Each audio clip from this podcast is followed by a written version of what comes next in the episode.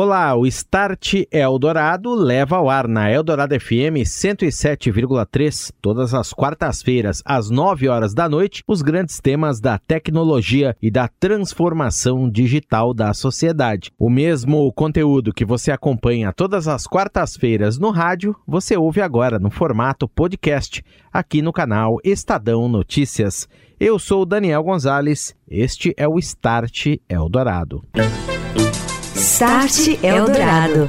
Oferecimento NEC, tecnologia para sociedades conectadas, seguras e protegidas. É disso que o Brasil precisa. É isso que a NEC faz. Orchestrating a brighter world. NEC. E o Start Eldorado mostra agora a segunda parte do debate Inteligência Artificial na Saúde, que foi gravado em 24 de março na capital paulista, na Japan House. Falamos de tecnologia de análise de dados com a ajuda de algoritmos, alto poder computacional, auxiliando os profissionais em diagnósticos precoces, detectando condições que os olhos humanos muitas vezes não enxergam, fornecendo ainda muitos dados, informações para a tomada de decisões mais rápidas, mais assertivas e possibilitando ainda a expansão das políticas públicas de saúde para regiões menos assistidas, baseadas nestes dados, e também a melhoria contínua no atendimento. Este evento reuniu os seguintes profissionais que você ouve agora pela ordem: Felipe Veiga, diretor médico de TI e imagens médicas e da área de inteligência de dados do Hospital Sírio-Libanês, Edgar Risati, diretor médico, técnico e de negócios B2B do grupo Fleury, Marcelo Tsuji, diretor executivo do Hospital Japonês Santa Cruz, e Cristiano Blanes, diretor de inovação da NEC Brasil, que você ouve a partir de agora. Confira. Vou dar a palavra aqui com o Dr. Felipe Veiga, que, a quem eu também gostaria que compartilhasse alguns casos aí do dia a dia do Sírio e entrar um pouquinho na questão também, doutor. Se fala muito de internet das coisas, né? dispositivos conectados, wearables, daqui a pouco com redes 5G privadas e também abertas que começam agora a trilhar sua jornada aqui no Brasil, nós teremos um grande ganho de conectividade também. Circulação de informações, como é que o Sírio já trabalha com essas tendências, internet das coisas, eh, e também como é que usa esses dados para aplicar no seu dia a dia. Quando chega um paciente lá, por exemplo, você já tem acesso ao histórico dele, o que tipos de informações você consegue ter para direcioná-lo melhor a uh, um atendimento mais efetivo, mais certeiro, doutor? Não, excelente, Daniel. Acho que quando a gente pensa é, em dados e imagens médicas ali, né? Então, a gente pensa no resultado de um laboratório. Então, um resultado do hemograma, por exemplo, é só uma única linha, né, que vai ser introduzida, né? Quando a gente pensa em Big Data, então, em uma imagem médica, um exame de imagem médica, então, essa única linha vai ser kilobytes de dados. E quando você pensa em imagens médicas, estamos falando de megabytes. Então, a quantidade é muito maior de dados. Então, por isso que a inteligência artificial tem muito benefício em relação a isso, né? Então, a gente separa nossas é, aplicações que são de uso assistenciais sírio-libanês com coisas que são pré-realização do exame, então coisas que vão melhorar o protocolo, que vão evitar erros, que vão facilitar o processo assistencial. Coisas que são durante a realização do exame, então o meu exame eu vou acelerar o exame, então o clássico é a ressonância magnética, que é um exame que é, quem já fez sabe que apesar dos nossos equipamentos é, feitos, desenvolvidos pela indústria melhorando com o tempo, tanto é, velocidade de aquisição, tanto o BOR, que é o espaço onde você entra no equipamento, eles são é, ligeiramente desconfortáveis aqui para uma parcela de, de pacientes. Né? Então, hoje a gente trabalha com parceiros na indústria para que seja acelerado esse exame. Né? Então, a gente utiliza é, inteligência artificial para que é, as imagens adquiridas sejam adquiridas uma qualidade que seja inferior à que nós estamos acostumados e é feito upscale dessa imagem, ou seja, você melhora a resolução, melhora o contraste dessa imagem, de modo a que ela mantenha com garantia das características diagnósticas e consiga dar um exame de, menor, de maior velocidade, tanto para usos é, de sustentabilidade, tanto também para o conforto dos nossos pacientes. Né? Então, acho que essa é uma, é uma grande, grande área de apoio ali. E nas áreas que são de, de suporte à decisão clínica, né? Então nós estamos falando de coisas que às vezes melhoram o processo que a equipe assistencial precisa realizar. Né? Um exemplo clássico desses é o de, dos pacientes com AVC. Né? Então a gente sabe que nos pacientes que têm AVC, então AVC isquêmico, é, tempo é neurônio. Então, cada segundo perdido, a gente tem perda de neurônios. E a gente utiliza uma solução de inteligência artificial que o paciente chega, ele faz um protocolo de perfusão específico, né? Então, e esse protocolo, ele consegue ser lido pela inteligência artificial e ao invés do médico ou biomédico processar essas imagens, o que levava muitos minutos, a gente consegue fazer isso rapidamente. Então, são segundos para que a gente tenha a resposta. E a partir dessa resposta, a gente olha áreas que têm isquemia, em que o cérebro, infelizmente, já morreu pelo AVC, e áreas que são potencialmente recuperáveis. A depender do volume de área recuperável, eu consigo tomar uma decisão para esse paciente. E a gente faz realmente o tratamento do paciente na máquina. Então, é para mostrar o quanto que é importante a gente, a gente fazer é, né, com, com velocidade. O paciente não sai da máquina enquanto não toma o diagnóstico. Nós, hoje, a gente participa num projeto do PROAD chamado Regula Mais Brasil, em que nas unidades públicas de, de, de, de, básicas de saúde, né? É, você tem pacientes que são colocados na fila de contato de especialistas. Mas essa não é uma fila que antigamente ela era é, não inteligente, ela era por ordem de chegada. Então, FIFO, então agora a gente modifica isso, a gente coloca a inteligência do médico nesse meio do caminho para que ele priorize os casos. E com isso você atende melhor o paciente que está mais grave e também o paciente que está menos grave. É um desenvolvimento dos, dos cirurgiões junto com os parceiros, mas que pertence ao, ao governo, governo brasileiro, né? E aí você perguntou do, do, em relação à te tecnologia das coisas de IoTs, acho que vai, cabe muito sentido em relação a isso, porque a gente muitas vezes a gente poderia estar utilizando nossos wearables para ter informações dos nossos pacientes quase que em tempo real, né? Então a gente obter essas informações desse paciente para tomar condutas, né? Então como que eu modifico o desfecho de um possível paciente que tem é, diabetes? Então como que eu intervenho nesse paciente? Então uma das formas eu preciso que ele venha mais ao hospital uma das formas que a, te a tecnologia está ajudando já e que a, a pandemia é, acelerou de maneira é, irrevogável é o uso da telemedicina, né? Então, eu fazer contato com os meus pacientes de maneira remota, né? Então, esse contato que antes era um tabu de qualidade médica ali, a gente agora, a gente viu que foi, ficou possível que ele, ele tem, lógico, suas limitações, é, tem seu uso criterioso, mas é, sendo possível utilizá-lo, a gente consegue atingir comunidades remotas. Né? E se a gente consegue fazer a combinação, que eu acho que ainda existem é, tecnologias ainda que não, é, não estão disponíveis pelo preço, né? um dos exemplos dela é a Tito Care, que você consegue utilizar um wearable que consegue medir pressão, temperatura, etc., como se fosse o médico à distância ali, né? como se fosse um exemplo é, literal, mas é, a ideia é que a gente consiga utilizar esses wearables de uma maneira que a gente consiga obter mais informações dos nossos pacientes e, com isso, tomar melhores decisões em conjunto com eles. Né? Então, essa, é essa acho que é a, é a vertente. Mas, sem dúvida, o uso do 5G vai fazer grande diferença para a área de imagem, que você tem quantidade de dado muito grande redes internas, aquele dado que precisa trafegar. Hoje, felizmente, a gente é, já resolveu esse problema, a gente tem, usa redes internas, a gente não tem dificuldade de o dado trafegue, então a imagem é feita, já está disponível, tal como no Florida, como nos hospitais, conheço hospitais que não têm acesso, o médico não tem acesso na ponta da imagem, então é muito rápido ter isso, mas com certeza tem coisas, como a própria endoscopia, é o vídeo, né, então é um, é um custo de imagem muito alto, a, a dados de cirurgia, né, ter metadados em relação a isso, então você tem é, o uso do 5G, com certeza vai acelerar nisso, pela pela quantidade e pela estabilidade dos dados. Né? Doutor Edgar, queria também a sua opinião. Da mesma forma, como é que o senhor projeta esse futuro do uso de dispositivos na área de diagnóstico? Por exemplo, a pessoa usar.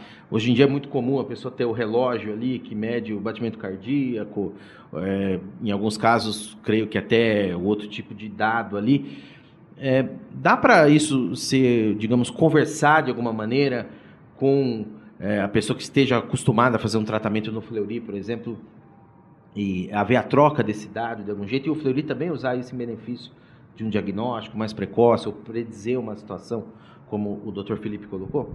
Sem dúvida nenhuma. Eu acho que essa combinação que você mencionou, né, é, internet das coisas, 5G, ela traz possibilidades incríveis. Em relação à sua pergunta, a gente tem algumas é, utilizações ancilares de internet das coisas, né, no sentido de monitoramento por é, GPS de onde estão ali, por exemplo, as nossas caixas transportam exames com monitoramento de temperatura, de pressão atmosférica, de geolocalização. É, então tem algumas é, aplicações bastante simples como essa, mas eu acho que o grande potencial potencial está no que você mencionou, né? Da gente pegar é, esses biosensores, né, que estão cada vez mais sofisticados, sensores vestíveis. Esse monitoramento ele tem permitido é, ali identificação precoce de tendências, né? Isso é, na pandemia surgiram alguns trabalhos mostrando que pode ser utilizado para o diagnóstico frequência cardíaca. Aqueles, aqueles dados que ele fica monitorando continuamente podem trazer evidências objetivas de doença, de, de, de condições clínicas específicas. Então isso por si só é interessante. O, monitoramento de frequência cardíaca basal e ali a performance esportiva são outros elementos que são bastante interessantes. E vejo que o grande desafio que nós temos numa empresa como Fleury é transformar esses dados todos é, em algo que seja conveniente para o médico.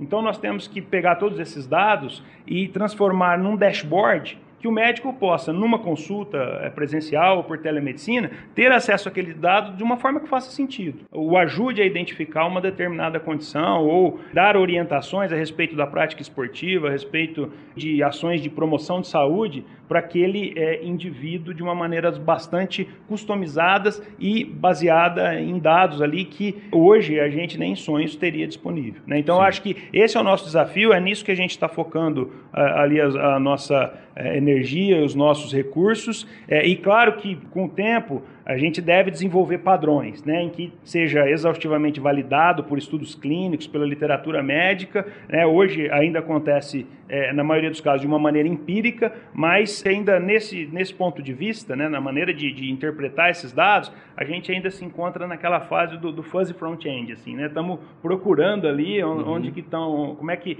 que serão os padrões, o que, que deve ser validado em estudos clínicos para que efetivamente possa ser utilizado com muita segurança ali na, na, na prática clínica, na orientação dos indivíduos e dos pacientes. Estou de volta, este é o Start Eldorado, aqui na Eldorado FM, hoje falando sobre inteligência artificial na saúde. Neste segundo bloco, você ouve mais uma parte do debate gravado na Japan House em São Paulo, Falam agora Marcelo Tsuji, diretor executivo do Hospital Japonês Santa Cruz, e na sequência o diretor de inovação da NEC Brasil, Cristiano Blanes. Passar a palavra novamente aqui para o doutor Marcelo. Doutor, eu queria colocar uma outra questão com o senhor, que é o seguinte: esses dados a gente está falando aqui de medicina de ponta em grandes instituições particulares. Agora, seria importante também que o setor público tivesse, fizesse uso, por exemplo, do do acesso a essas informações também, até para planejamento de políticas públicas, ou então a pessoa, de repente, por que não? A pessoa foi é, um dia é, fazer um exame no Fleury, ou foi fazer um atendimento no Sírio Libanês, ou no, no Santa Cruz, e depois passou no SUS, quer dizer, é, você ter esse dado de uma maneira mais circulante, mais anônima, claro, mas que você tem acesso a, de, quase como um sistema open health. Podemos talvez colocar esse termo que não existe. Isso é importante, doutor, de alguma maneira, na sua visão? Daniel, é, obrigado pela pergunta, né? Excelente pergunta, né? É, na verdade, eu estava ouvindo com atenção a explicação do Dr. Felipe, né? Realmente eu não conhecia esse, esse projeto do PROAD, do CIRO, acho que é importantíssimo, né? Porque, assim, nós estamos falando de inteligência artificial, né? Em algumas instituições privadas, né? Mas o importante, o que a gente está tá vendo aqui, né? Que a inteligência artificial é algo que vai melhorar muito a produtividade e a redução de custos, né? Da medicina, né? Ou seja, isso é algo que seria fundamental exatamente para o SUS, né? Para o serviço público, né? Então acho uma questão, acho que, acho que eu acho que todos nós, né? Todos nós estou falando, o governo, é, as empresas, os hospitais, né? A gente vai ter que enfrentar, é, eu acho que no futuro, né? Na forma até do planejamento estratégico, né? com o governo em três níveis, né, de como a inteligência artificial vai chegar à população e beneficiar o SUS. Porque se a gente pensar bem, o SUS tem uma grande vantagem, né, é uma fonte imensa de dados. É interligado, a despeito, né, de algumas críticas, acho que válidas ao SUS, né, mas é relativamente bem, bem gerenciado o sistema, né. Então eu acho que é algo importante que a gente pode aproveitar uma força aqui do Brasil, né, o SUS, esse esse banco de dados né, que ele possui, né, é um grande desafio né, para as empresas como a, como a NEC, como os hospitais grandes, o, o Fleury né, e, to, e todos os players, né, como a gente vai levar essa inteligência artificial para a população, né, e fazer uma triagem, né, mas eu acho que a gente pode ir mais além, né, utilizar essa força do diagnóstico, né, para o SUS mesmo, né, para diminuir a fila, né, diminuir, diminuir os custos, né, e levar esse benefício para toda a população, né. Eu lembraria até, é, nós citamos no início, por exemplo, situações, o uso mais mais certeiro da telemedicina, por exemplo. Isso, né? exatamente. Com 5G, voltando ao exemplo do 5G, você poder ter o atendimento feito por um médico do Sírio para uma pessoa lá no interior do, do Amazonas, vamos dizer, né?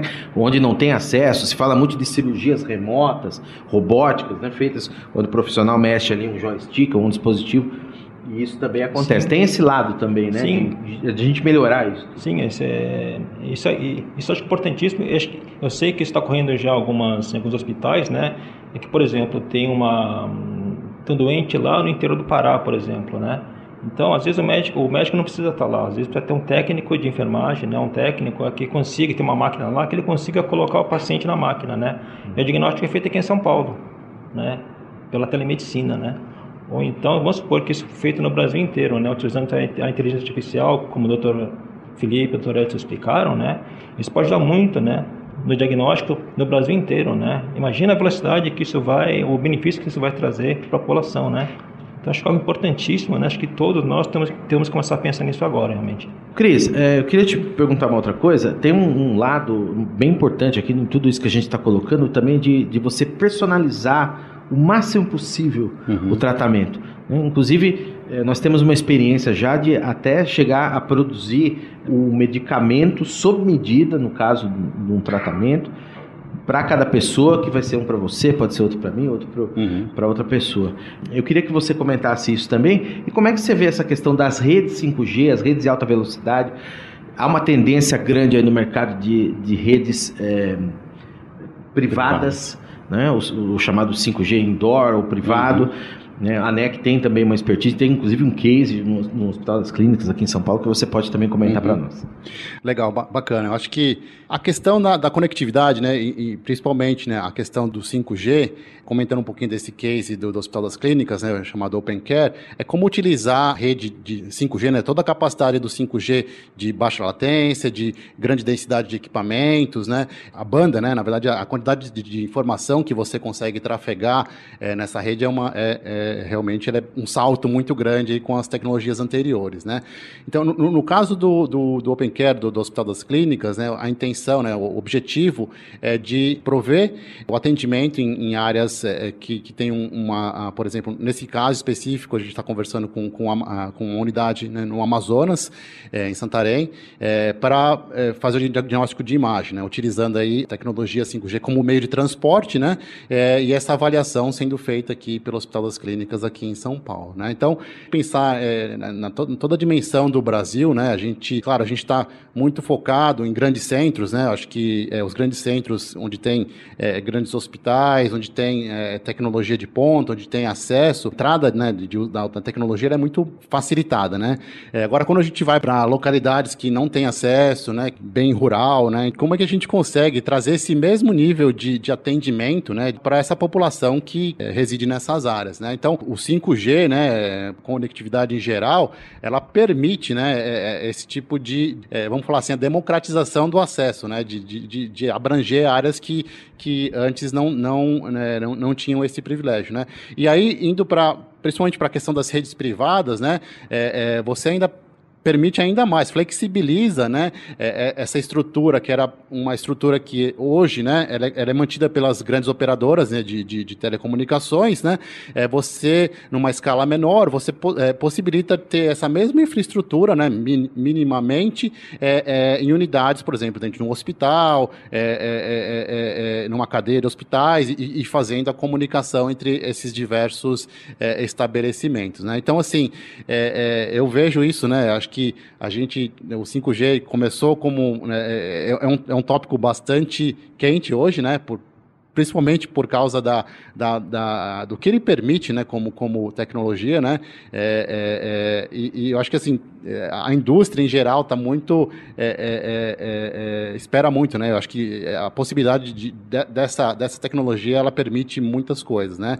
A questão, né, por exemplo, né, que, que, que, você comentou, Daniel, da, da, da medicação né, personalizada, né, é, é, eu estenderia até, por exemplo, né, é, fazendo um, um né, pensando mais em futuro, né, é, utilizando um robô é, durante um procedimento cirúrgico é feito, né, possibilitado pelo 5G, é, é, de fazer alguma intervenção, é, é, até uma manipulação de uma medicação em tempo real ali um, um, durante um, um, um, procedimento, né, uma cirurgia, né, que de repente teve alguma complicação, como customizar, né, com, com, diversos sensores aí acompanhando esse, esse, essa, essa, esse procedimento, né, de, de, de, de customizar aí a, a, a, a medicação e o atendimento desse paciente em diversos setores, né? não só na parte é, é, é de medicação, mas é de diagnóstico e tudo mais. Né? Então, assim, é, o poder da tecnologia, né, e, e, e eu até trazendo um pouquinho da questão anterior, é, é, é que foi comentado com os colegas aqui, da, da parte de, de IoT, né,